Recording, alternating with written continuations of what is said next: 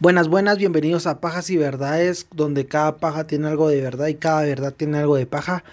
Gracias por la espera, gracias por el aguante. Ya después de casi dos meses, creo yo, estamos de vuelta. Tenemos que hablar un poquito de, de, ciertos cambios que va a haber en el podcast.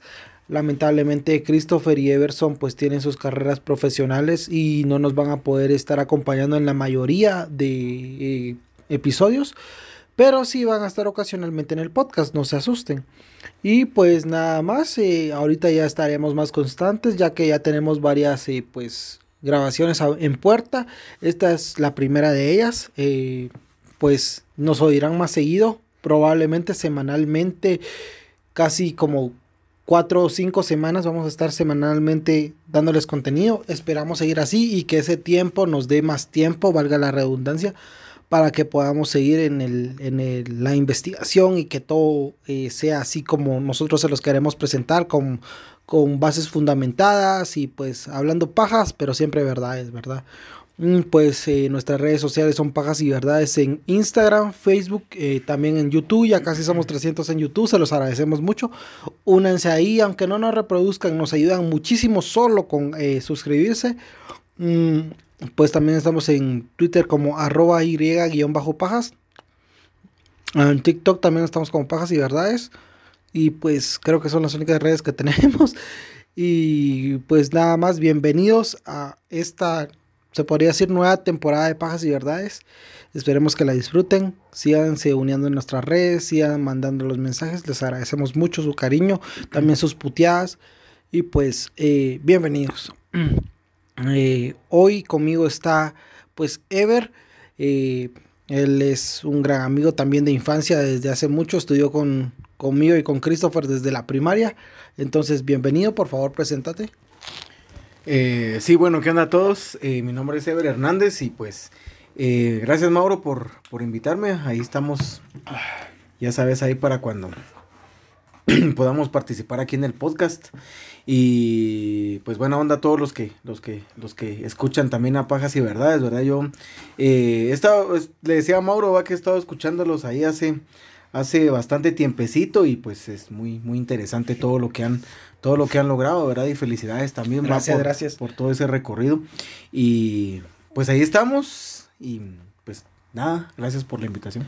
Bienvenido, muchas gracias por aceptar la invitación.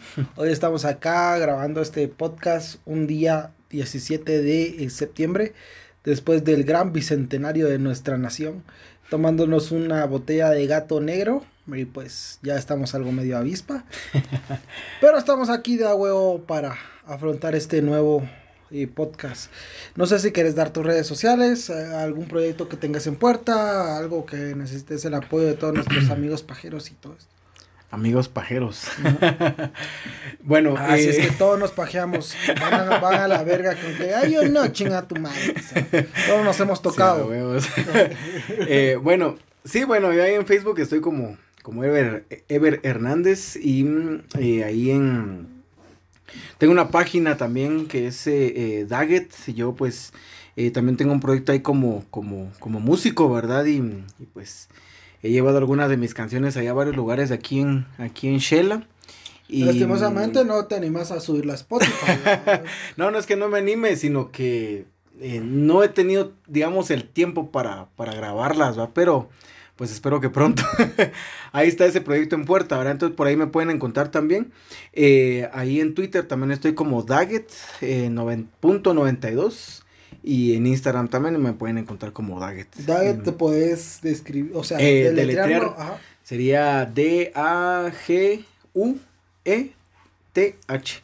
Punto 92. Punto 92. Ajá. Okay, me, pueden encontrar ahí como Daggett, ¿verdad? Entonces, eh, ahí estamos también subiendo algunas eh, ideas y pensamientos, ¿verdad? Que, que también tienen mucho que ver con el podcast que vamos a platicar el día de hoy. Ajá. Bueno, entonces vamos a empezar con el podcast para no hacerla más larga. Vamos a empezar. A la muchacha, qué chilero es ser de Guate, dijo el privilegiado en un pueblito mágico de Guatemala, mientras observaba a una mujer con su traje típico, entre comillas, tomándole una foto mientras eh, se ganaba la vida la chica o la mujer de traje típico en el mercado local, mientras ella la subía a Instagram.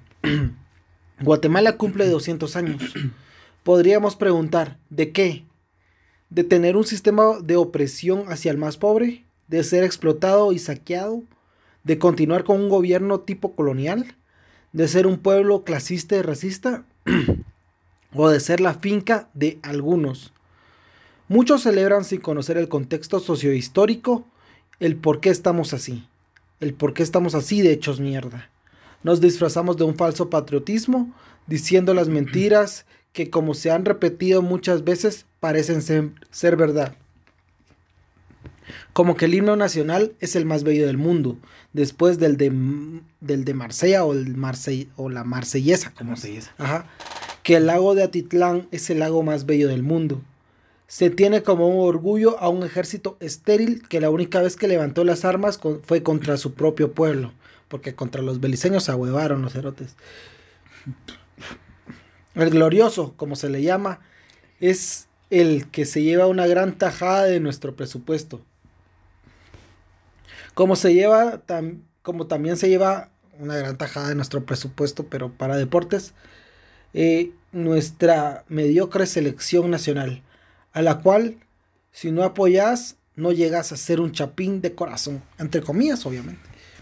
Se nos tiene adoctrinados a que todo lo que ha impuesto el criollo sea lo nacional y lo patriótico, tratando de ocultar y alinearnos a su idea de lo que es patriótico y lo nacional. Guatemala es un país, país, es un país pluricultural, multi, no, étnico, multiétnico y multilingüe. Pero se le menosprecia y se le ve inferior al mal llamado indio. Este es un podcast que busca generar reflexión, pensamiento crítico, descolonización del pensamiento y sobre todo el preguntarnos el por qué. ¿Por qué soy guatemalteco? ¿De dónde vengo? ¿Y qué historia conozco? ¿O qué historia no conozco? ¿O qué no se nos ha contado a vos? Entonces, me alegra tener a alguien de, tal vez, no sé si decir letreado a vos, pero que conozca este, este sistema, este, esta historia, este entorno, esto queremos, que queremos plasmar, vamos. Entonces, eh, te decía que este podcast podría tener bastantes pues títulos, como el de un falso patriotismo, como de un poco de historia mal contada por nosotros, vamos.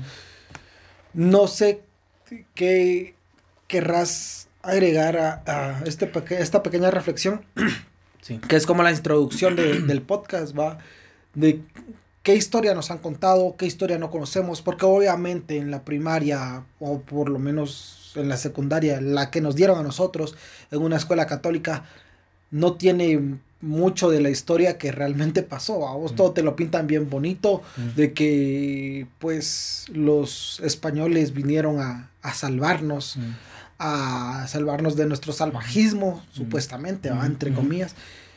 Y pues muchos dicen que es resentimiento, que es rencor, pero después de más de 500 años todavía seguimos viendo lo que es el colonialismo en nuestra sociedad, lo que es eh, la, la, ¿cómo es? La de castas, la, el, sistema, de, castas. Sistema de castas, de que por vos y yo somos morenos y por lo tanto valemos menos que un blanco, así seamos productivos, así seamos aquí, seamos allá.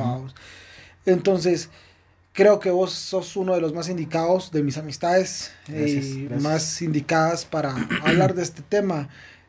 Entonces me gustaría que lo, que lo desarrollaras, que lo desarrolláramos, porque yo tal vez no, no tengo un título, pero sí he leído un vergazo y creo estar un poquito capacitado para hablar de estos temas. Este, esta, este racismo que hasta cierto punto a mí me afecta o le afecta a la mayoría de nuestra, nuestra gente, el creernos inferiores por nuestro color de piel, por nuestra descendencia, y no es así, vamos que no. Sí, fíjate que, eh, bueno, primero para empezar hay que hacer como un disclaimer, que, que hay un montón de, de, pensamientos y de opiniones eh, que cada quien va teniendo, ¿verdad? Y cada quien tiene su punto de vista. Y siempre vamos a tener así como, como vergueos con otras personas. Como que roces. Roces. Siempre vamos a tener vergueos con otras personas que tienen su propia ideología, su propio pensamiento, su propia forma de pensar. Que están en todo su derecho. Están en todo su derecho.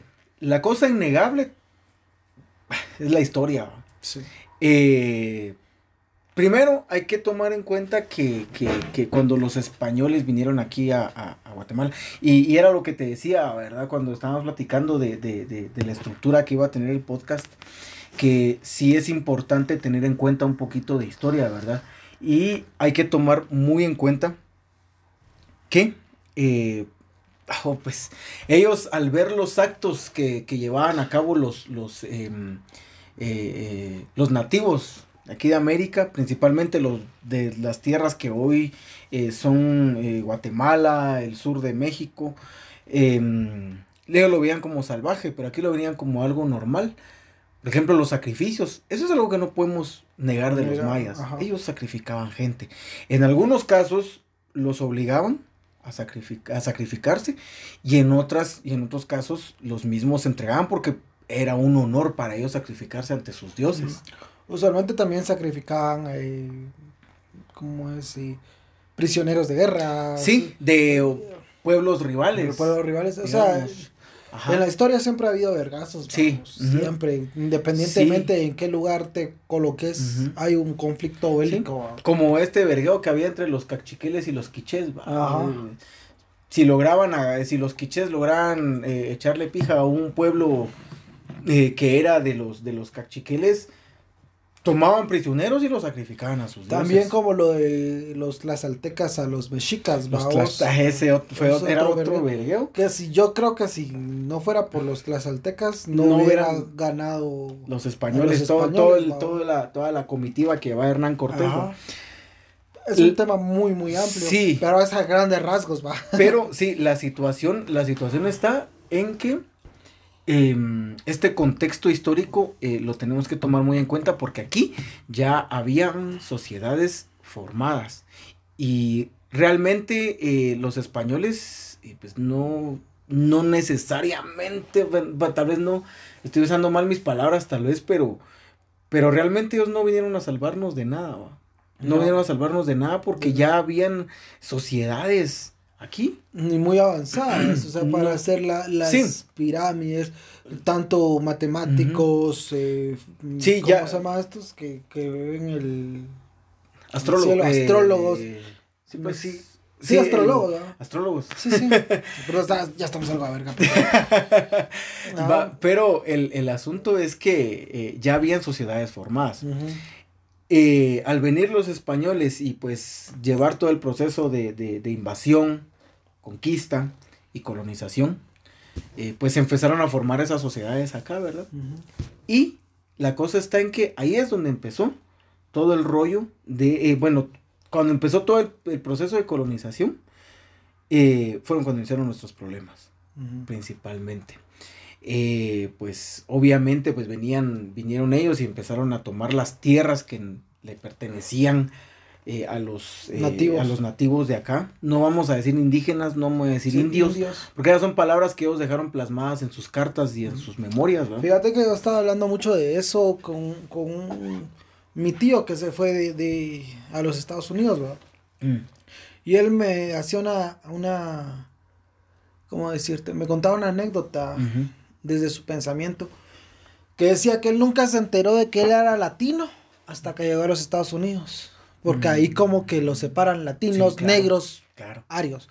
Va, y, pues aquí los indios, más llamados indios, nunca supieron que eran indios hasta que no vinieron los españoles. Ajá. Sí. Entonces, eh, tiene mucho que ver con el contexto, pero, o sea, independientemente de tu origen o, de tu de tu linaje, se podría decir, no sos ni más ni menos que alguien más. Claro.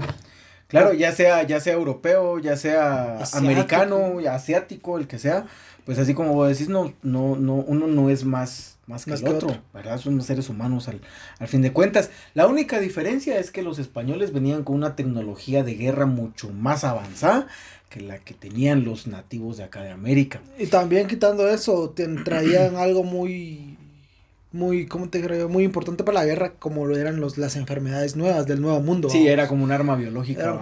como el coronavirus. Sí. No estamos diciendo que el arma, que sea arma biológica. No, pero algo así funcionó, ah. eh, no lo, bueno, sin querer funcionó así, va. La situación está en que el caballo también fue otra, la domesticación que ellos ya traían del caballo, fue una situación que, que, que les afectó bastante. Eh, Pedro de Alvarado lo cuenta en varias cartas que le envió Hernán Cortés que, que eh, los, eh, los nativos de acá no conocían las ventajas y las desventajas del caballo. Y esto fue algo que ellos aprovecharon para poder someterlos. Entonces, eh, bueno, pero volviendo a, la, a, la, situación de la, de la colonización, pues a partir de todo ello, los, los indígenas, ¿verdad? Quedaron en una situación muy precaria, de mucha, de, mucha desventaja, de mucha vulnerabilidad ante los, ante los españoles. A pesar de que nosotros éramos muchísimos más acá. Sí, sí, pero como el problema es que como estábamos divididos en pueblos diferentes y había muchas rivalidades. No había, no había unidad. No había unidad, entonces si hubiera habido una unidad notable, pues yo, al menos yo, históricamente hablando y por lo, y por lo que he leído, ¿verdad? Eh, considero que si hubiera existido una unión, no, no, no hubieran logrado su cometido los, los españoles. Partido del chute. Sí, claro. Entonces. Eh, el, ejemplo que te decía con los tlaxaltecas, vamos. Sí. que ponete los tlaxaltecas hubieran estado aliados de los mexicas, bien le hubieran roto el, los sí, a Hernán Cortés. Sí, claro. Bueno, de hecho, em, eh, hay registros de que em, este. Em, ¿Cómo se llamaba el el, rey, digamos, de los, de los, de los Moctezuma, mexicas, Moctezuma eh, mandó a avisar acá a los quichés y a los, y a los cachiqueles, primero a los cachiqueles y luego a los quichés, mandó a avisar que habían venido los españoles. Mm.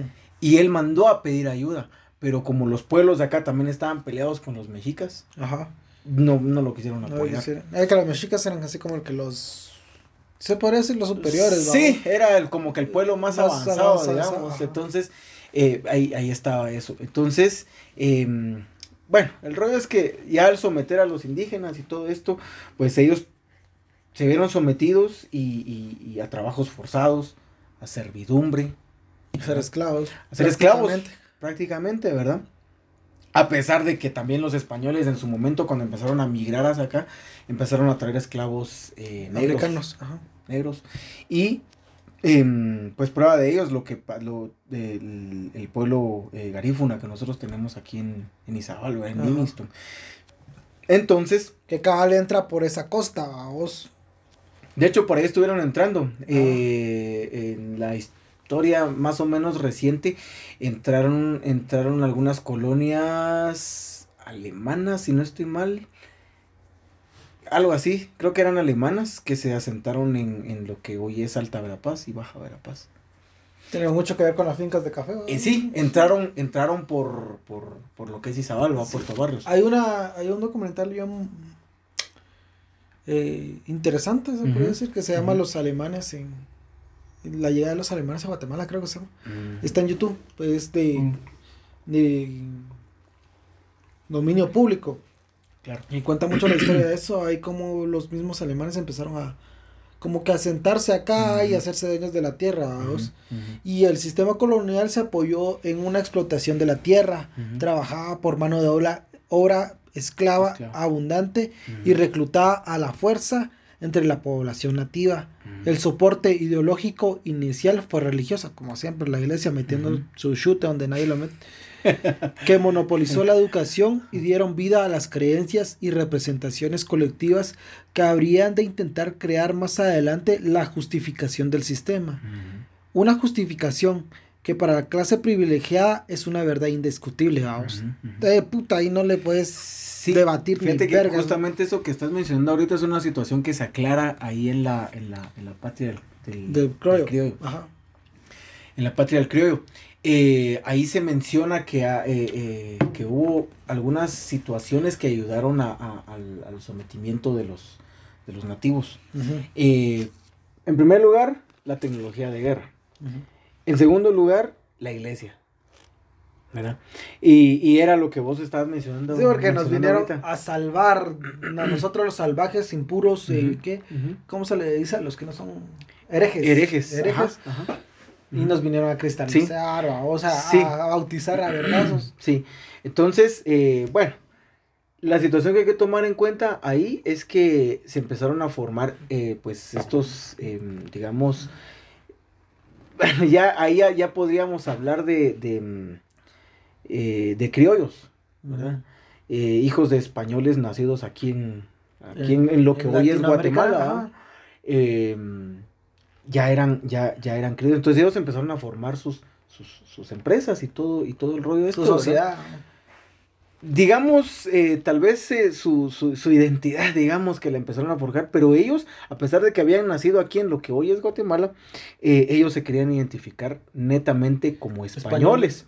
Y era lo que, no sé si ahorita es un fenómeno ahorita en redes sociales que los, que los, que los whitexicans, va, que Ajá. los guatemalans, Guatemalas. va, y, y son, y, y son ellos que, que son, son, digamos, como influencers, se les puede llamar al día de hoy, que eh, ellos como que por tener, digamos, la piel blanca, yo no tengo nada en contra de ellos, de una vez lo aclaro, pero sí hay una situación ahí eh, de corte racial, Sí. y es que por el, eh, el color de su piel, ellos, pues digamos, puede que en algún momento se sientan con algún derecho de, eh, em, de- no sé cómo, cómo, cómo decirlo, ¿verdad? Pero como que de hacer quedar, eh, eh, eh, como que de hacerse ver como Superiores. una, ah, como, como superiores, ¿verdad?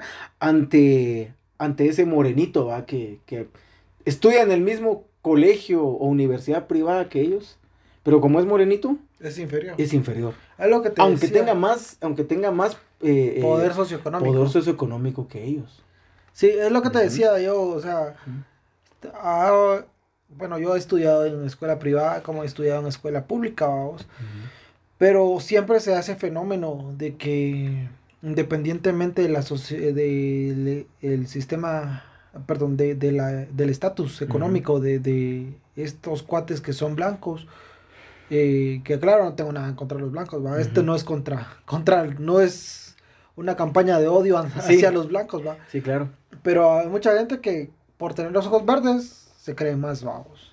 Por ser blan- blancos, digamos entre comillas, porque blancos no son, o ser menos morenos que vos, mejor dicho, se creen más que vos, va. Entonces, en el nivel socioeconómico puedes estar a la par, pero vos sos moreno, vos sos inferior. Y él, como es eh, blanco, es superior, vamos. Y Sí. ha venido, eso es, un- no sé si decir racismo sistemático, pero ah, se ha venido mm, formando en nuestra psique desde, oh, puta Sí. vergazo de tiempo. Sí, sí, sí, sí. Eh, claro, eso lo, digamos que lo podés, lo podemos meter dentro de lo que es el, el, el inconsciente colectivo, Sí. que se habla mucho en psicología de, de, de eso, ¿verdad? Todas las creencias que nosotros tenemos de acuerdo a nuestro, al lugar donde nosotros estamos, ¿verdad? Y pinches creencias pendejas, ¿no? Porque Sí. eso no tiene ningún, ninguna, ¿cómo te digo? Ningún fundamento. No, no, y ahorita esa onda está muy atrofiada por pinches todo el- blancos pito chico. No, o sea, Perdón. No, pero se nos salió por Se ahí. salió. No, pero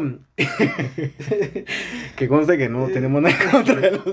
No, no tiene nada de malo tener el pito chico. La- Pues el, el- el rollo es que, mm, que, que también ahorita el, el- todo este tema de la globalización también nos está chingando mucho, porque, pero ahorita que, que hay muchos, ah, ponete los youtubers que viajan, vamos, y que, ah, que estoy aquí y, y ahí grabándose ahí en, en algún país de, de Europa. Y entonces, digamos, la mayoría de estos son, pues lastimosamente yo lo tengo que decir así, va, pero son, son de piel blanca. Ajá. La mayoría. La No, mayoría. Y tiene mucho que ver también, como decís, con el consciente, Inconsciente. inconsciente colectivo. colectivo.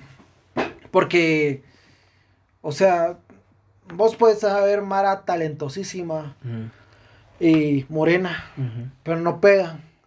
Y tiene mucho que ver el color de piel, vamos. Claro. Y mira, esta chica Sara Cur, Sara Curruchich, Curruchi uf, talentazo. es un talento Sí. na- innato, vamos. Pero puta, aquí en Guatemala, los comentarios, ¿cómo va a ser que esa india se vaya a París? ¿Cómo va a ser esa pizza con Sí. su traje típico? Sí. Vaya a estar en, en, eh, tocando en festivales europeos. Puta, o sea, ellos quisieran ver a, a un blanco casi que ario, ojo Sí. azul, Ujú. representando a Guatemala, Ujú. cuando realmente mm, la mayoría de gente no es así. Sí. Y Sara Cruchilla es como que la imagen de la mujer guatemalteca tradicional, Claro, vamos. Que por desgracia la mujer, o sea, yo estaba hablando con unas de mis amigas, vamos. En Guatemala es desventajoso ser mujer, vamos. Hay, Claro, hay claro. Un, un machismo muy marcado. Muy Tampoco marcado. es un machismo tipo eh, Irán, Irak, vamos, porque puta, hay, hay chavas que son muy radicales y así lo quieren ver, vamos. Ujú. Pero no es cierto. Sí hay machismo, pero una es ser una mujer ladina, se podría decir entre comillas, y otra es ser una mujer indígena, Indígena. que es mucho más desventajoso. Te podría decir yo, desde mi punto de vista, es ser una niña o mujer indígena, es lo más desventajoso que puede ser en Guatemala, vamos. Sí. Porque claro. está el hombre indígena, pero incluso el hombre indígena pobre y la mujer indígena pobre tienen, o sea, ante la sociedad tienen distinta, ¿cómo se podría decir? Imagen. Un distinto trato social, digamos. Exacto, exacto. Sí, claro. Porque vos miras a una, una mujer indígena eh, sucia Mm. y así se, o sea, nosotros no, obviamente, pero el inconsciente popular, Sí. como vos decís, la mira y dice, ah, esa india pues, no sabe qué es esto. Sí. Automáticamente la tachan ignorante, sucia, Mm. eh, pobre y todas estas eh, etiquetas que Sí. se le da a los vencidos, vamos. Sí, fíjate, bueno, mire, yo soy un, un, un fan muy, muy declarado a voz de Sara Curruchich. Yo he seguido su música desde ya desde hace tiempo y la sigo yo en redes sociales. Es muy activa por ahí y es una activista social muy, muy importante en Guatemala. Eh, ah, y, y sí he visto, eh, ella, ella ha manifestado ahí eh, algunas situaciones racistas que, Sí. ha- que han tenido varias personas hacia, ella. Eh, hubo uno que me llamó mucho la atención y que ella misma lo, lo, lo colocó ahí. No sé si ya lo, si ahí sigue en sus redes, no sé si lo puso en Twitter, creo que en Twitter lo colocó. Que una vez le dijeron, eh, vos María, ¿cuánto cobras por ir a hacerme limpieza a mi casa? Ajá. No sé si vos, creo que, Sí, yo lo vi, que vos lo viste, retuiteé. Ella lo, ella lo, lo puso y así, que, qué huevos, va. Ajá, o sea, Yo me puse a pensar en eso, que si ahorita vos mirás una, una serie en, en- en Netflix, va. Yo ahorita estoy, eh, bueno, ya me, me engasé un poquito con la de Luis Miguel, va, pero ajá. me llama mucho la atención que de estos pisaditos, va, así que, que son de un estatus socioeconómico muy alto, Ajá. va, tienen pisto y todo, y cuando vos mirás ahí quiénes son sus, ahí sí que sus sirvientas, va, o sus, o sus, eh, o sus trabajadoras domésticas, tienen rasgos fis- eh, físicos muy característicos. Es un- siempre es una señora, una chavita chaparrita, morenita, ¿verdad? Pero ¿qué pasaría cuando, cuando nosotros deconstruimos, digamos, o cuando eh, desarmamos ese tipo de pensamiento y te pones a pensar que una persona que estaría, eh, que, que podría estar ahí, eh, sería una persona así canchita, de ojos azules, ajá. haciéndole Limpieza. limpieza a, a esta familia de un estatus socioeconómico alto. Y mucho menos pensar que esta familia que tiene ese estatus socioeconómico alto Esa morenita. sea morenitos. Ajá. Y esa es una situación a lo que yo quería llegar ahorita, que lo más pisado de todo esto y, y que eh, leerlo en los libros lo pone uno como la chingada, ¿va? porque el, el- el- voy, voy a usar estas palabras porque así lo he encontrado en estos libros, ¿va?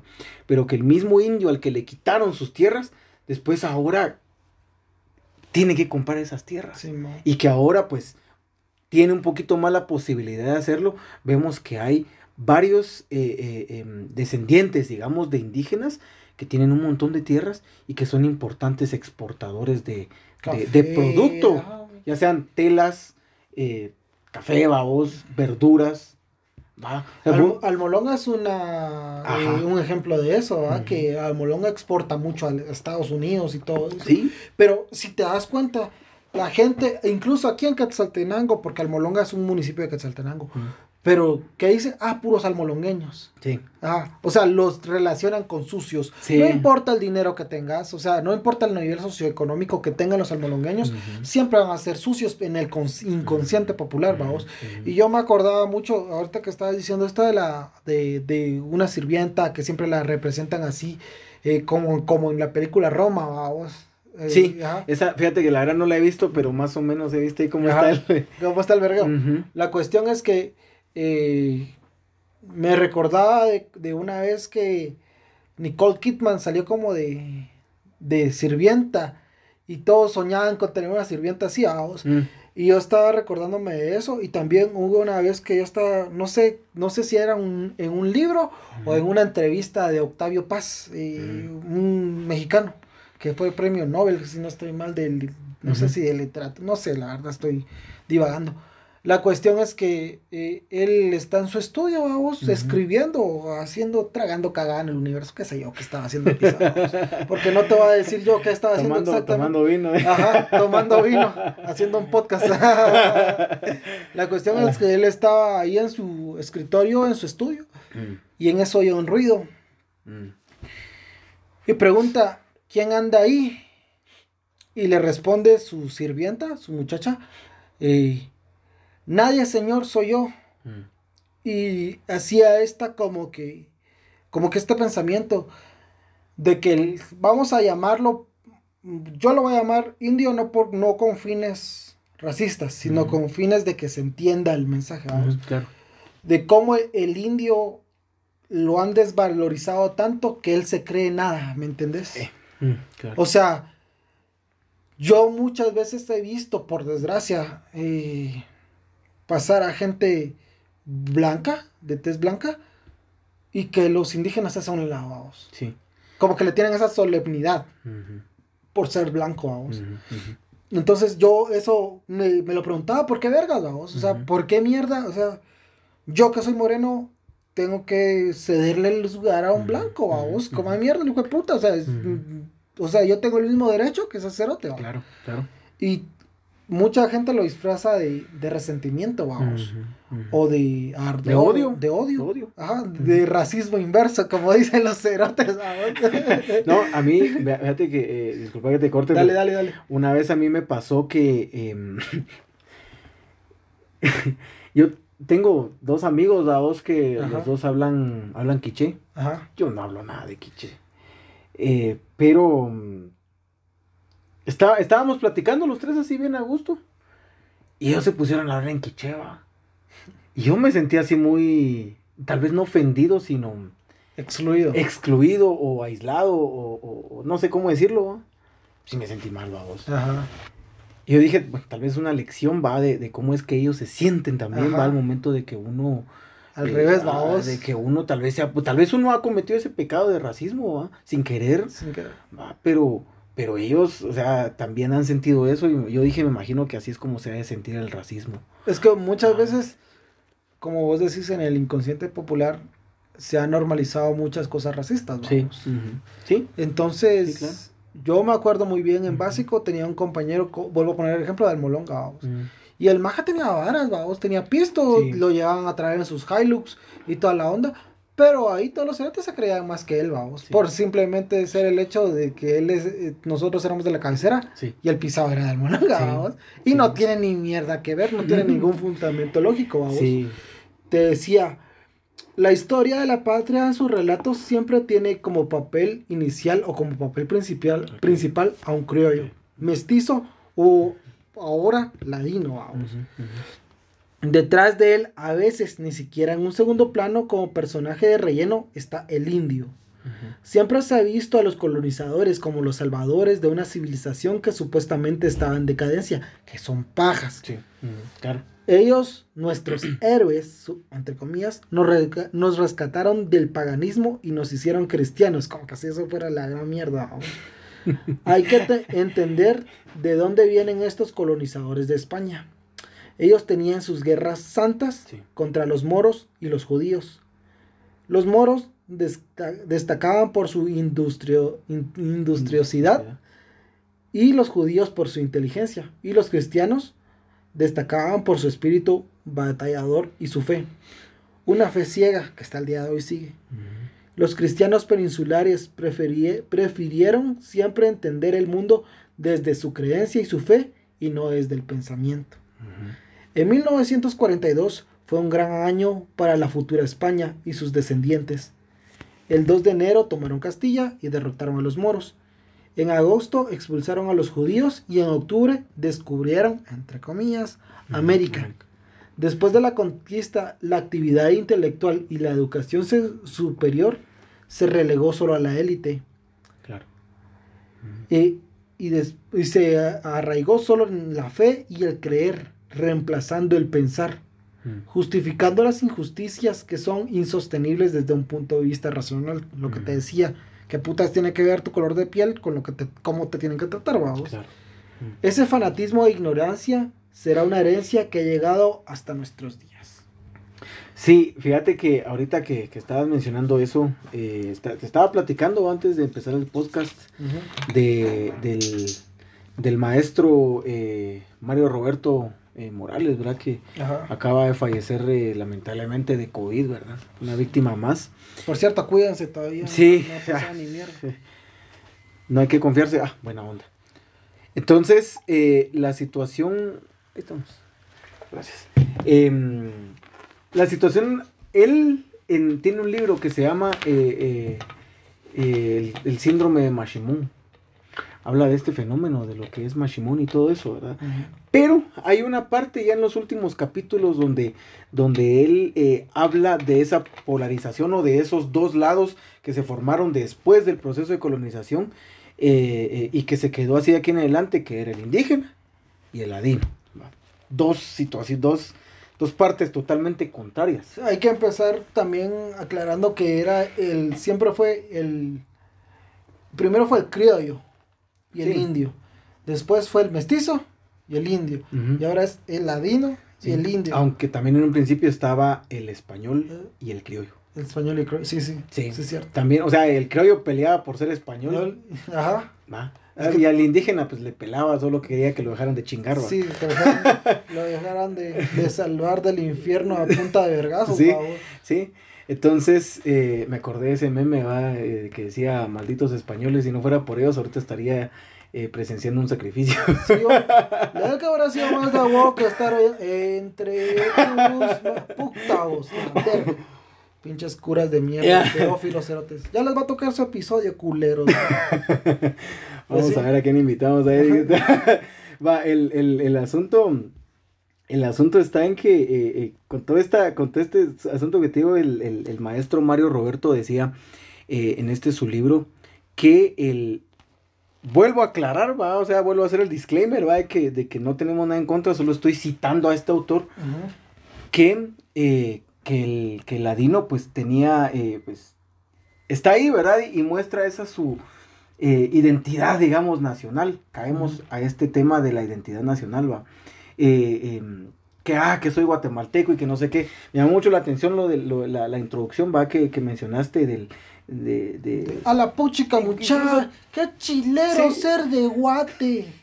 Todos hemos quedado en eso, a vos de... Sí, eh, sí. quiero, ah, yo, qué bonito sería ir, la publicidad ayuda también, va, pero quiero ir a Jovitenango y pararme en esa mano pisada donde todos se toman fotos ahí, va, dándose su... Y ya soy de guate. Algún día lo voy a hacer con mi novia, pero ahí tomándose besos ahí, va, Ajá. y, y tomándose una su chela artesanal ahí en, el, en, en la antigua, va, y todo. Y creyéndose súper guatemalteco por eso. Solo por eso. Pero la situación está en que el, en, en, en sí, pues todo eso le, le que se lo fueron metiendo, digamos, en, en, en, en lo que, en lo que es el indígena. Y la verdad, a mí cebolas, no me acuerdo por qué te estaba mencionando eso. Lo lo del Jovitenango por la del falso patriotismo. Por el falso, falso patriotismo. Ajá. Bueno, el, el, el rollo es que, que nos creemos. Sí, nos, nos creemos tanto eso que eh, el, el amigo este, el, el maestro Mario Roberto menciona que el ladino en su momento, pues eh, eh, se cree, digamos, soy guatemalteco y todo esto, ahí, y se identifica por cosas que nada que ver, negando, dice él, eh, el fantasma del indio que está en su interior. Y pues realmente pues yo, ese libro a veces resulta a veces un poquito confuso, pero yo la interpretación que en algún momento le di es que, que pues al final esta onda ya se volvió un chirmol, ¿va? Y ya ya no hay ni, ni ya no podemos hablar de criollos, ¿va? Porque ya venimos, ya, ya venimos de un mestizaje constante. Sí, muchas veces obligado, o sea, de mujeres indígenas violadas por criollos. Incluso hasta el día de hoy hay chicas que han servido como eh, empleadas domésticas. Esclavas sexuales. Se han vuelto esclavas sexuales y todo esto.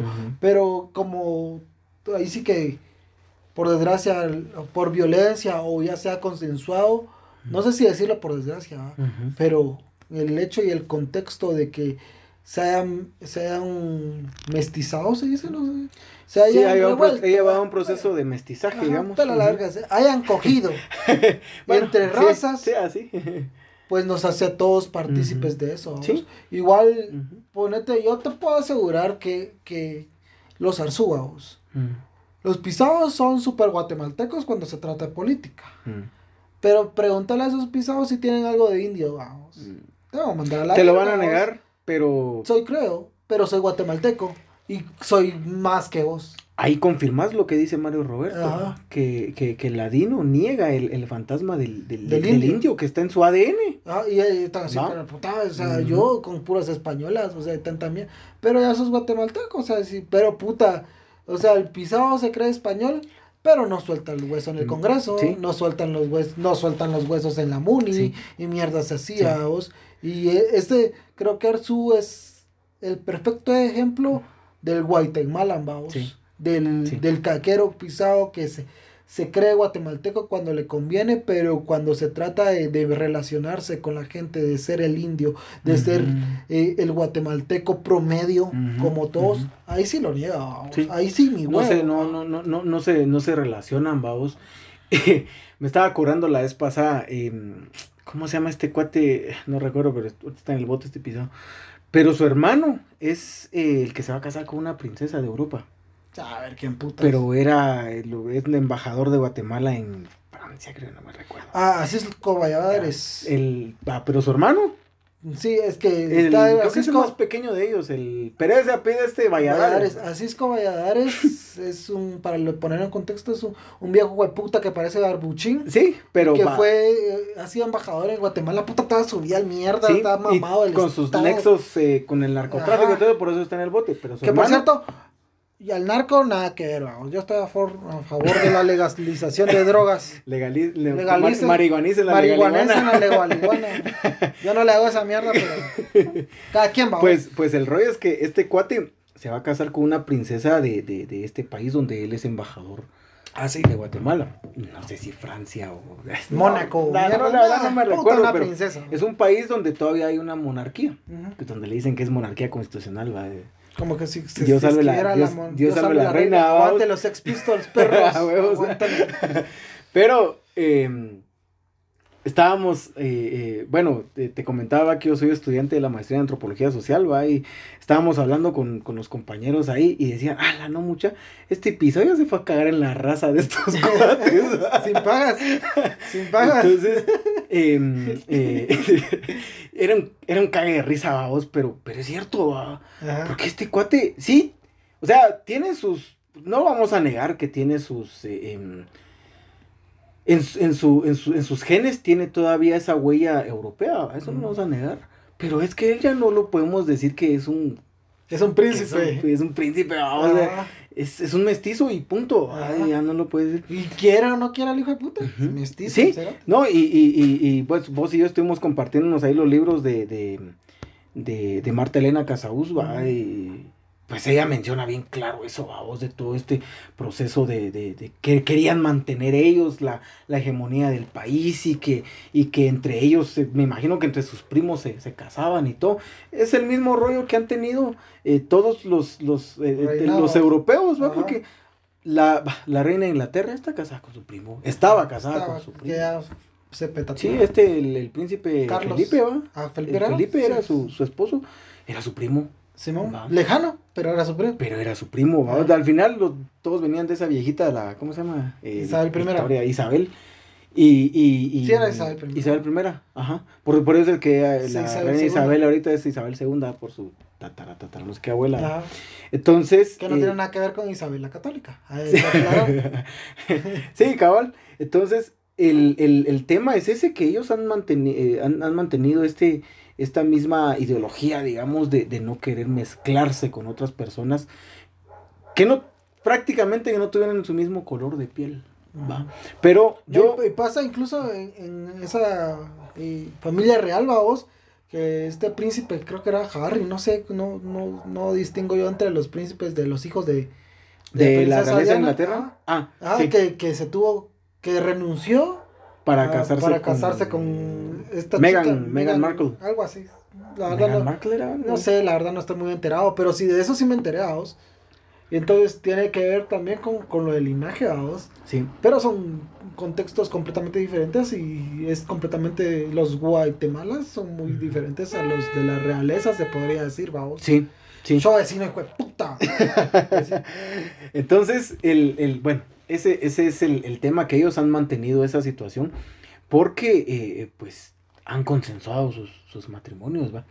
El rollo que pues aquí, al ver que no podían mantener tanto como que su linaje, eh, también lo explica Marta Elena Casaús, eh, ella menciona ahí, ¿verdad? En su, en su libro que los em, se casaban con personas que tuvieran, digamos, su mismo su mismo linaje, digámosle, o su misma eh, situación o, posición socioeconómica.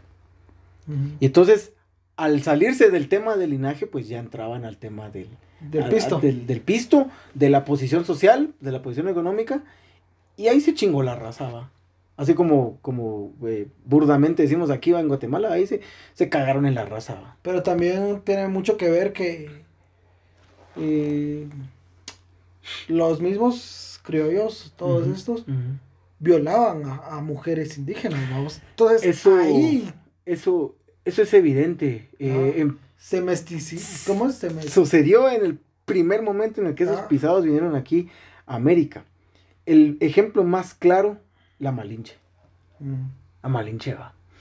Eh, Ponemos un contexto de la Malinche. Bueno, la, la, la Malinche eh, era una eh, indígena de, mm, México que en muchos textos la han pintado como una mujer indígena que se enamoró de Hernán Cortés. Pero realmente no, Hernán Cortés eh, ahí sí que le metió casaca a porque él necesitaba una traductora y ella hablaba hablaba el idioma de los de los si no estoy mal y el de los mexicas. Ah de los dos. De los dos. Ah puta entonces era bien estudiado ella era era una princesa era, no, ¿Ella era princesa no. no no no era si no estoy mal era solo una chavita así cualquiera del, del pueblo ahí. Ah. dicen que su que su mamá la la, la vendió ah. pero hay otros textos que dicen que no que Hernán Cortés solo la tomó. Y al final pues terminó teniendo eh, relaciones sexuales con ella y todo ¿Y, esas sí serían consensuadas? Yo consideraría que sí, que no necesariamente porque es, fue como una imposición. Eh, no tenía opción. No tenía opción. Ah, entonces al final eso.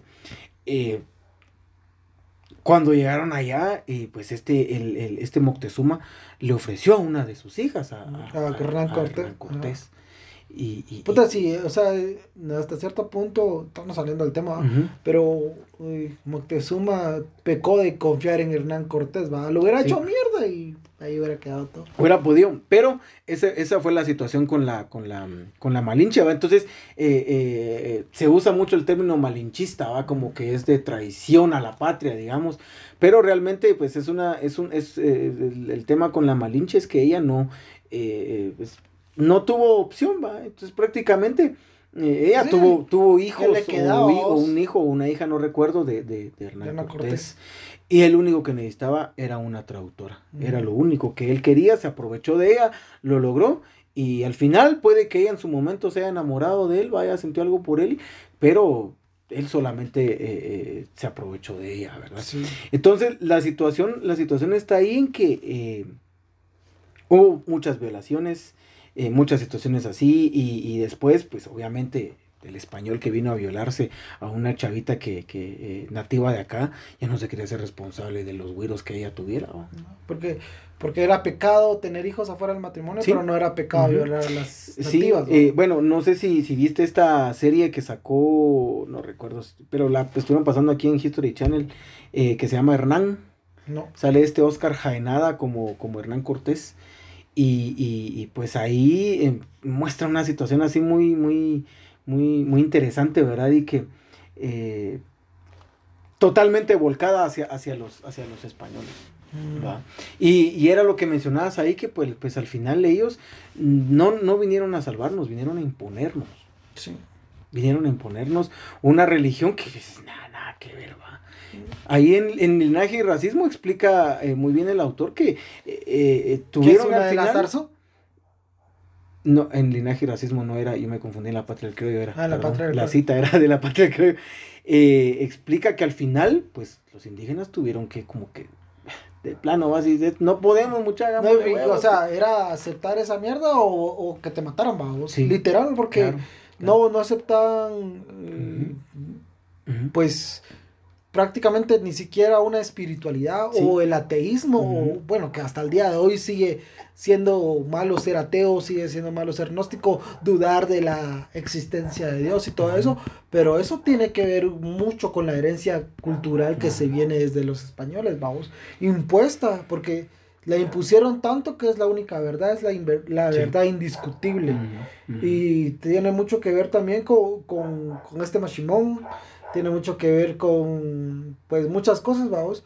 Yo, eh, cuando hice un podcast sobre la cosmovisión maya, mm. me decía Willy, yo te agradezco porque en los tiempos de, conflicto armado interno, hablar sobre espiritualidad mm. maya era directamente que te mataran. O practicar tu fe, hacer una ceremonia maya, era para que te mataran. Vamos. Sí, de hecho, hablar ahorita de lo que estamos hablando y transmitirlo en radio Ah, Era para irnos a escondernos ahorita, vamos a ir a escondernos porque está fijo ya teníamos aquel ejército afuera, tal vez hubieran venido a tirar una bomba aquí a tu casa, entonces el, el, el, el, rollo es que bueno, ahorita se puede hablar un poquito más de ahorita hay más libertad. de, todo eso pero mucha gente dice que no se ha avanzado pero se ha avanzado mucho el hecho de que Aldo Ávila sea homosexual abierto y esté en el Congreso es una gran gran igual había una eh, exdiputada, porque creo que no se religió, de Convergencia. Ah, que... Que era abiertamente lesbiana.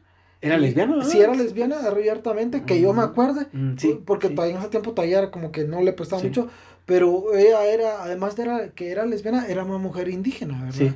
y era súper eh, impensable que eso pasara. y también hay mujeres eh, indígenas Telma Cabrera tuvo, estuvo en la tercera, no, en la tercera posición de, de, la elección. de las elecciones. Una mujer indígena que no tiene ni sexto, sexto primaria, vos. y, me, y eso también es otro tema de racismo, porque no, mucha gente nunca iba a votar por Telma Cabrera porque era indígena y porque está, porque solo sacó sexto primaria, pero sí iba a votar por el cerote de Roberto Arzú, aunque el cerote también solo tenía bachillerato, Y era simplemente por lo, por por la herencia, vamos, por el linaje, de que una es una india eh, eh, ignorante y el otro ah, es un hijo de un corollo, pero es ignorante, superior. ignorante, pero creo pero es superior, vamos, pero es blanco, a huevos. Claro, Entonces tiene mucho que ver el racismo. El complejo colonizador, evangelizador, explotador, que dio sus frutos al despojar de la tierra y riquezas a los indígenas, junto con sus vidas al hacerlos esclavos, tuvo un gran aliado político y de relaciones públicas. La iglesia, que desarrolló el papel de elaborar y mantener las ideologías que justificaban y todavía justifican la dominación y la explotación, sobre todo en las mismas regiones en que el sistema colonial impulsa y mantiene la segregación económica. Que eso también es otro tipo, no sé si decirlo de violencia o de discriminación, pero si te has dado, si te das cuenta, todo está en la capital, vamos. Todo. la centralización. La centralización, vamos. Puta, no, y yo, yo me preguntaba muchas veces, ¿por qué vergas deja Shela, vamos? ¿Por qué no en Izabal? ¿Por qué no en Cobán? ¿Por qué no en Quiché, en Toto? Hay un hospital de cierta especialidad. Vamos. ¿Por qué eh, no se pueden hacer pasaportes en Petén? ¿Eh? Sí. ¿Me entiendes? ¿Por qué se tiene que hacer el trámite en la capital? ¿Por qué? ¿Qué otra mierda? vamos? No sé qué otra puto trámite hueco solo se puede hacer en la puta capital. Y no, tiene, no tengo nada en contra de los capitalinos, aclaro. Sí. Pero también hay otra cosa que me, me marcaba mucho en este libro que me mandaste. Que decía que muchos indígenas se llevan a la capital con tal de hacerse ladinos, vamos. Que automáticamente llegabas a la capital, eras capitalino, se te quitaba lo indio, vamos. Ujú. Lo de los indios eran los del interior. Ujú. ¿Me entendés? Sí, fíjate que ahorita que mencionas eso, eh, hay una cosa muy, muy interesante que yo pues tuve la oportunidad de, de- de vivir. Eh, pues aquí en Shela yo me estuve, eh, ahorita ya no mucho le he estado haciendo al, al rollo de la música por tema de estudios y de trabajo, pero... Y es que la pandemia también nos cagó todo a vos, pero... Ya no podemos salir a Ya chupar. podemos chupar. No, y, y- ahora tenemos que chupar aquí en los podcasts. Sí, es, qué No, y fíjate que nosotros organizamos nuestros festivalitos de música. Los Creo que vos fuiste a uno, ay. Ah, como tres. A la voz, pero mira, eran tan de a huevo. Pero mira, era tan de a huevo el ambiente que se vivía. Cuando sentíamos, venía Gandhi Nog de allá de San Marcos. Ajá. Mucha que, que ahí con casaca se colaba. y órale, mucha que viene el Gandhi. Viene Les Ramírez de Huehue, vamos. Viene, mm, em, eh, ¿cómo se llama? Marcos Rigalt, va. De, allá de, de, de, de la capital. Entonces, cuando vos mirás, la mara de la capital querían ir a tocar aquí a Shela. Y, y nosotros queríamos tocar aquí en Shela. Ya no soñábamos tanto como que con ir a la capital. Ajá. Entonces, con eso de decir de que, de que se estaba empezando como que a descentralizar ese proceso, bueno, al menos yo lo viví desde el punto de vista de, de- De la música. música, Ajá. ¿va? Eh, varios festivales internacionales, ¿verdad? Que, que- que se, que se formaban en otros países, eh, hacían su concierto principal aquí en Shela, en la. Casa Nojo. ¿va? Entonces, eh, es una situación eh, cultural muy interesante que estamos viviendo nosotros ahorita en este, en, en este preciso momento. Y sabe- ¿Sabes qué es lo bueno? De que el proceso ha sido lento. Pero se va a llegar a concretar, vamos. Sí, Va a haber un día en que puta, y lo podemos ver muy claro con los 48 cantones, va. Cuando ellos quisieron y le dijeron al hijo de puta de Yamatei que hacían paro, lo hicieron. Ujú, ¿Y ujú. quién, quién puta lo vino a quitar? Nadie. Ujú. Y yo lo decía muy marcado en Facebook, vamos. Subí una foto eh, donde estaban ellos parados y decía, yo ponía, la revolución va a venir de los indios de las montañas de, de Occidente, vamos. Sí. Y eso, por increíble, vamos, yo no sé si ahorita. Hubo un tiempo en que yo de niño iba mucho por la capital. Ujú. Y por putos trámites de mierda, vamos, Ujú. porque ni mo- Pero había un dicho muy marcado que decía que un día los indios iban a bajar de las montañas y nos iban a matar. Ujú. Ajá, aluciendo a que son salvajes y que todo eso, Sí, pero es un sistema de opresión culero que lo único que te queda es defenderte, Sí, claro.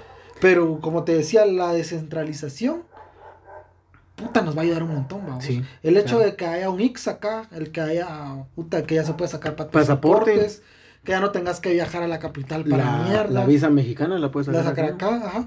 Y puta, o sea, el hecho de que Shela y Tapachula sean ciudades fraternas, Fraternas. vamos. El hecho de que Huevo esté aumentando su, su, ¿cómo te creo? Su, no sé si decir, su economía, su casco urbano. Sí, pues. El hecho de que en Cobán también se estén le- levantando, que, o sea, San que Marcos. San Marcos, puta, San Pedro, San Marcos, puta, es un municipio muy pujante, se podría Sí, decir, sí. vamos.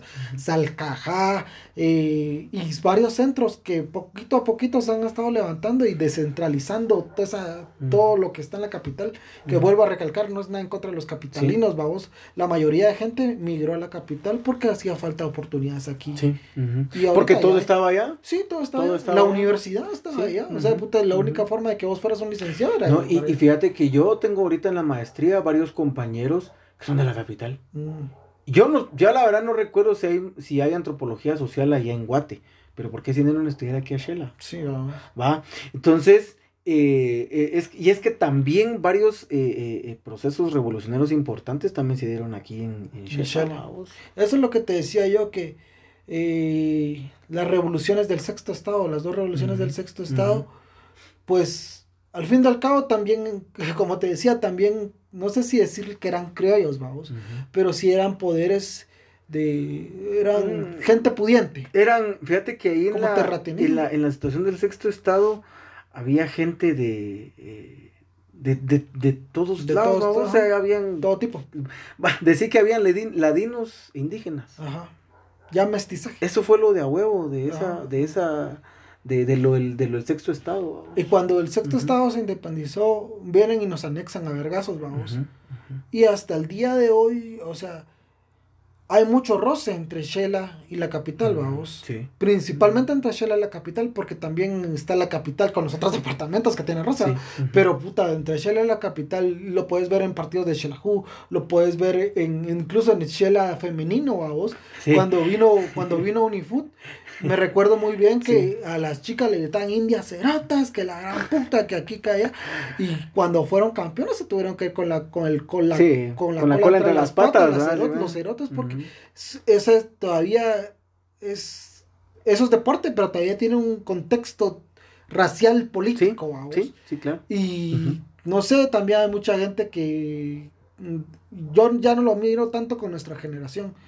Pero la generación de nuestros papás era mucho más marcado eso, vamos. Soy quetzalteco. Y incluso hay muchas, yo me recuerdo muy bien cuando la gente decía, soy quetzalteco, no guatemalteco, vamos.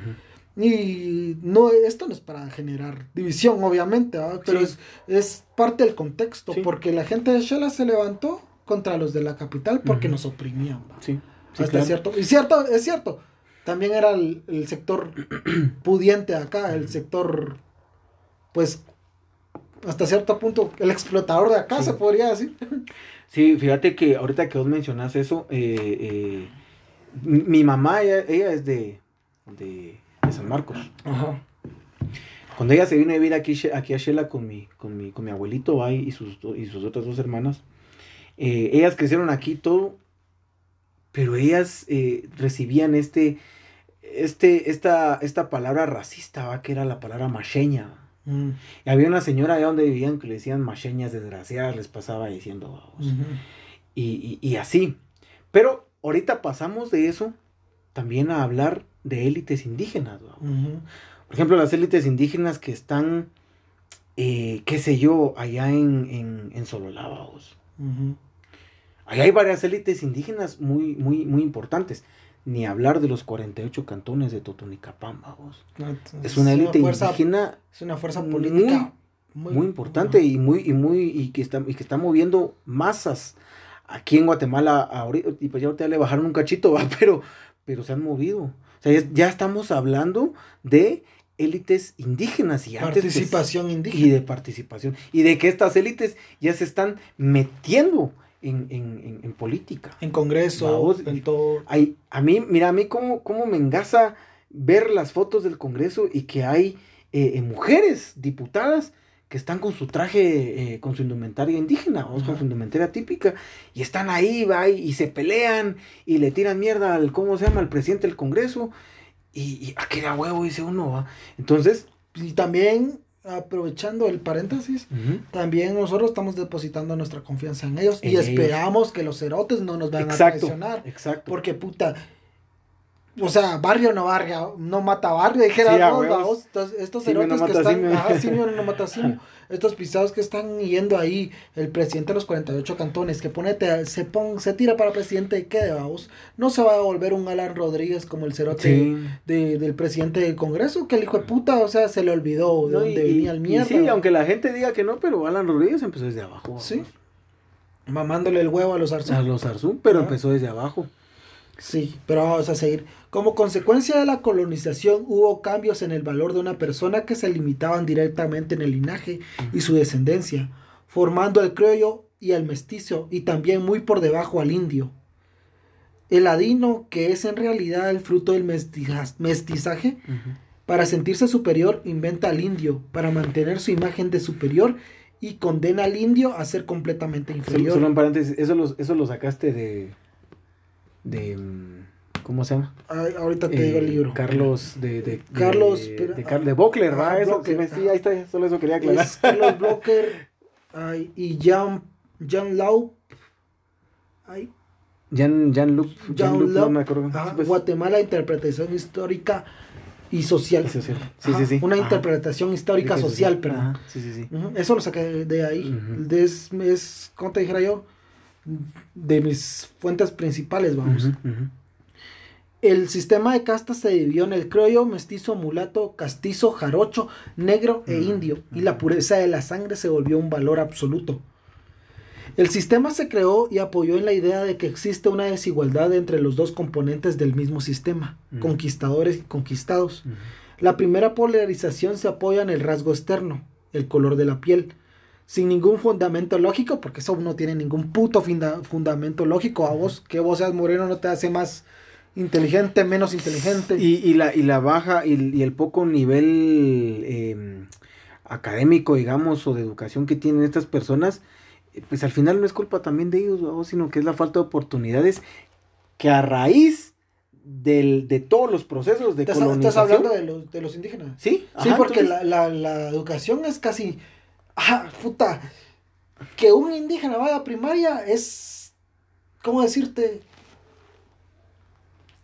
Rarísimo, vos. Usualmente es nula. Sí, bueno, ahorita puedes hablar de eso, pero digamos en, en áreas, en área rural, digamos. Ajá. No en la ciudad, porque aquí en la ciudad pues todavía eh, ya hay un nivel econo- eh, perdón, em, educativo un poquito más alto, vos. Pero todo eso, to- todo esto, eh, yo más lo oriento hacia la falta de oportunidades que ha habido a causa de, eh, em, bueno, vamos a hablar de, del- de la tenencia o, o de que estas familias eh, poderosas, pues tienen, ahí, ahí sí que valga la redundancia, el poder del país, vamos. Entonces ellos han quedado con todas esas oportunidades, dejando a un lado al- a, la población que está allá afuera. vamos. Sí, Ujú. tenés mucha razón. Ujú. Bueno, entonces que. Mm, puta, se me, se me olvidó dónde iba.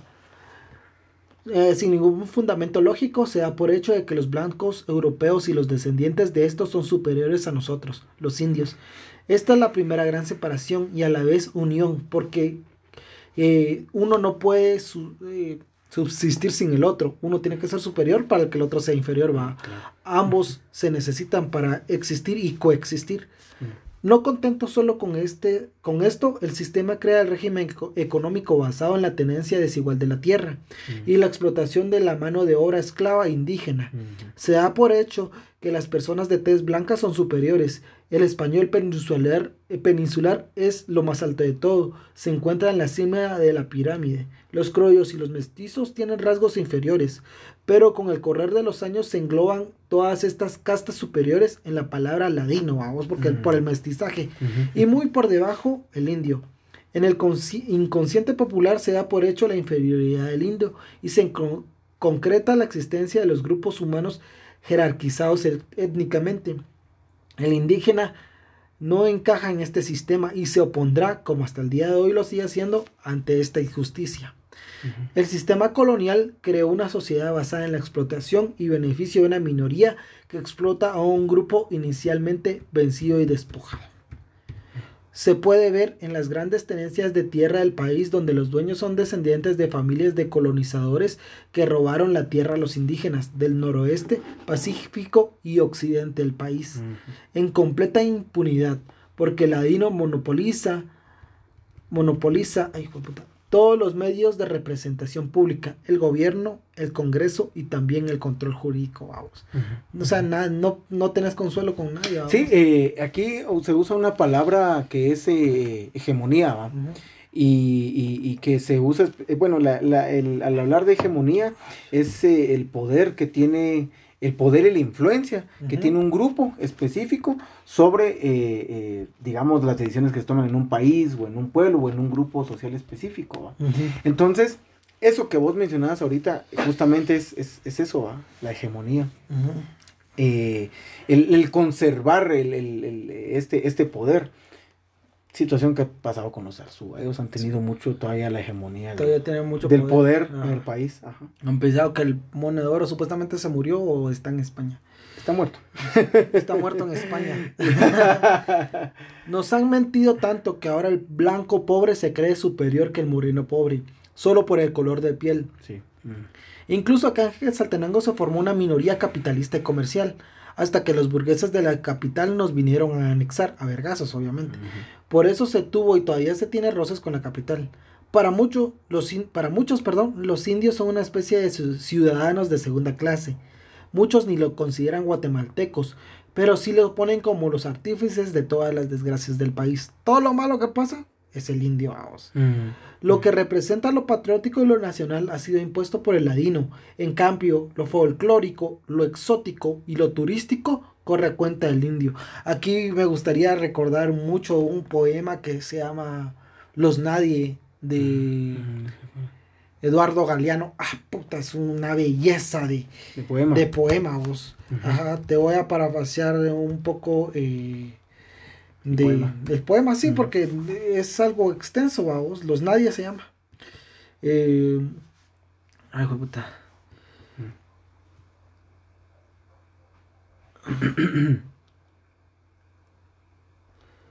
Y ahí está, los, eh, citando al gran maestro Eduardo Galeano, que murió. Los nadie, los nadies, hijos de nadie, los dueños de nada, que no hablan idiomas sino dialectos, que no profesan religiones sino supersticiones, que no hacen arte sino artesanía, que no practican la cultura sino el fol- folclor, que no son seres humanos sino recursos humanos, que no tienen cara sino brazos, que no tienen nombre sino número, que no figuran en la historia universal sino en la crónica roja de la prensa local. Los nadie que cuestan menos que la bala que los mata. Es una belleza de poemas. Una belleza de poema. Que también tiene el Sí. libro Las Venas Abiertas de América Latina, que se lo recomiendo mucho. Aunque muchos dicen que mm, fue escrito desde. De- o sea, desde el ardor, vamos. No, no sé, tiene bastantes críticas, pero puta, es muy bueno, vamos. Sí, no, yo creo que todos estos autores también escriben desde su desde su exper- experiencia, digamos. Sí, porque a Eduardo Valera también le tocó duro. Sí, eh, bueno, mira, ahorita llegando ahí al, al tema de la, de la, de la independencia, vos, eh, eso fue un, un- un- un consenso a vos para, para, para ver cómo se repartían el, el- el poder los mismos, los mismos criollos, vos. Sí. Pero bueno, mi querido amigo Daggett, es- no hemos tocado todavía el- los temas de la iglesia, ni de todo el desvergue y demás. Pero ya llegamos a, a a la- más de la, hora. hora. Sí, ya llevamos hora y doce. Y pues eh, te agradezco, me, parece que sos el indicado para este tipo de podcast. De, de una Sí, vez gracias. te comprometemos, porque el que se compromete el dedo se mete. ¿Cómo se mete? Ajá, eh, puta, sí, de una vez del podcast para que te comprometas. Pero esperamos tener una segunda parte del bicentenario, entre comillas, de nuestra independencia, entre comillas, así superiores. Sí, claro. Y pues muchas gracias por acompañarme. ¿Tenés alguna reflexión, algo que querrás decir Sí, para el final? Fíjate que yo como músico ahorita estaba en un estado que compartieron varios colegas ahí y decía independiente solo nuestra música. Independiente solo nuestro pensamiento. Solo, sí, solo nuestro pensamiento. Em, yo creo que al final, como conclusión, Baos, es importante, era lo, lo que te decía, descolonizar nuestro, nuestro pensamiento y abrirnos, Baos, hacia lo que quieren de- decir todas estas organizaciones indígenas, todas estas eh, eh, eh, asociaciones, grupos que, o- organizados que están peleando por, por también tener una participación en, en- en- en el poder eh, político y económico del país, porque pues ellos también son parte de... Todos somos parte de este país y todos tenemos el derecho de, de participar. De repente a vos se te ocurre ser diputado o querés, o querés ser alcalde de Shela, tenés todo el derecho a hacerlo. Ah, huevo. Va. Si el hijo de puta ahí, mi Morales, llegó a ser presidente, eso te va a ser yo. cerote ¿Sí? puta. sí, entonces eso va vos. el, pues creo, yo como, como, como psicólogo también y, como, y como futuro antropólogo, espero que no me tarde mucho con eso. Pero la invitación está para que, para que no nos quedemos callados, vamos, y, es que no puedo salir a manifestar, me da miedo contagiarme COVID. Entonces, abran un Twitter, abran su cuenta de Twitter o ahí en Facebook, manifestémonos. O en TikTok. TikTok. En Instagram. Para eso están las redes sociales, vamos, y aunque nos, aunque nos anden funando ya cada rato. Y denunciemos, o sea, el clavo, mira, yo soy mucho de la idea de que una revolución, para que haya una revolución, realmente tienen que haber vergazos, vamos. Sí, claro. Pero a la vez no quisiera, porque no quiero que... Sería lo ideal. Ajá, que, que, que esta mierda sea una transición hasta cierto punto ahorita ha sido despacio. El hecho de que la gente, la, los pisados estos eh, conservadores de derecha, que no todos los de derecha son así, claro, pero puta, hay un, sector muy radicalizado, como también hay un sector muy radicalizado de la izquierda, de que, puta, los pisados no te aceptan con el pelo largo, no te aceptan con tatuajes, no te aceptan si sos homosexual, no aceptan a las mujeres que son, eh, que piensan, vamos, que estudian, o sea, puta, o sea, no sé, estamos en el medievo todavía, vamos, pero es una doble moral bien culera, vamos, porque, puta, muchos de estos son militares, vamos. Sí. Estos mierdas eh, dicen que la familia, o sea, con, el tema del aborto, que es un tema muy polémico, o con el, con el tema del, de, la, del matrimonio homosexual o, o de respeto a la LGTBI y TQI más, son muy tajantes, vamos. Que protejamos a la familia, nuestra familia ideal, la familia que Dios la dejó, tradicional. la tradicional. Pero los hijos de puta tienen como seis familias tradicionales, vamos. y a ninguna les pasa gasto, ¿va? Solo a la casera que se la está conquistando, ¿va? Es una doble moral de mierda, vamos. Entonces, tenemos que aprender a, a, a, como que identificar los problemas de nuestra sociedad. Y la transición es lenta, a menos que venga un vergado y que nos pongan poder a la gente que pensamos así. Pero está muy difícil, Sí, eso, eso que vos mencionaste ahorita justamente es la descolonización del, pensamiento y pues al final... Em, yo creo que el guatemalteco es muy revolucionario a vos y pues por la historia que le ha tocado vivir. Entonces, eh, eh, pues hay que, la, la, invitación está para eso, vamos, para que eh, también demos a conocer nuestro pensamiento y nuestra inconformidad. Si en algún momento estamos inconformes, va, digamos. Incluso inconformes con lo, ¿cómo te diría yo? Inconformes, ponete que se pusiera, a lo que voy es de que si en dado caso, en una utopía, vamos, bueno, no sé si se dirá utopía, pero en un sueño, eh, llegan este cambio que nosotros queremos y ese cambio no es para bien, también hay que criticarlo, también hay que tirarlo al poder, también hay que protestar. No que ni mierda, vos, o sea, aquí todos somos parejos y que hay que buscar el bien común y hay que, yo ahorita me he declarado fan del pensamiento crítico, vos. Sí. Todo tiene que ser cuestionable. Sí, todo. Todo. claro. igual aquí en este podcast, por eso se llama Pajas y Verdades, porque nosotros tampoco tenemos la verdad absoluta. Claro, claro. Este hasta cierto punto también nuestro, nuestro punto de vista. Ajá.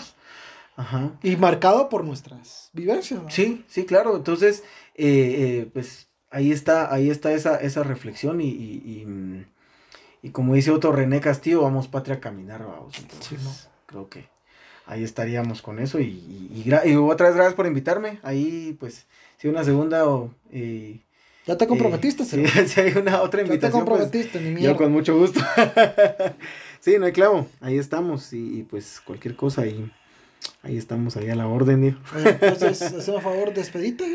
Sí, eh, bueno. Eh, tus redes, eh, sí, muchas gracias a todos ahí por, por, por escuchar y todas las personas que, que, que, pues están ahí al pendiente del, del, del, podcast. Nuevamente, felicidades a vos y, y, y, a Christopher. Creo que los dos empezaron con el podcast, va y, y, pues ahí está, ahí está toda la.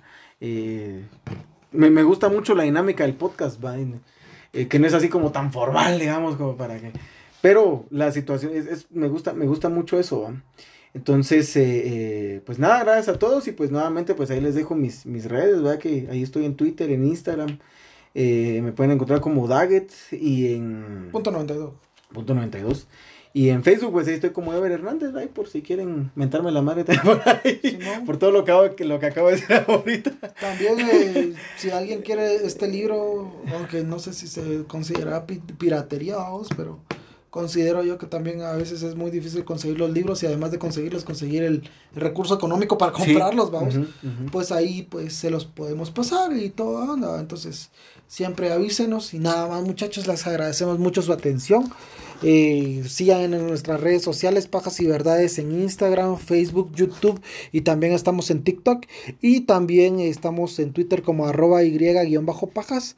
Y nada más, gracias por el aguante, esperemos que les haya gustado eh, este podcast especial por el bicentenario de mierda. Y nada más, sean buenas personas y síganse cuidando del COVID. Nada más, chao.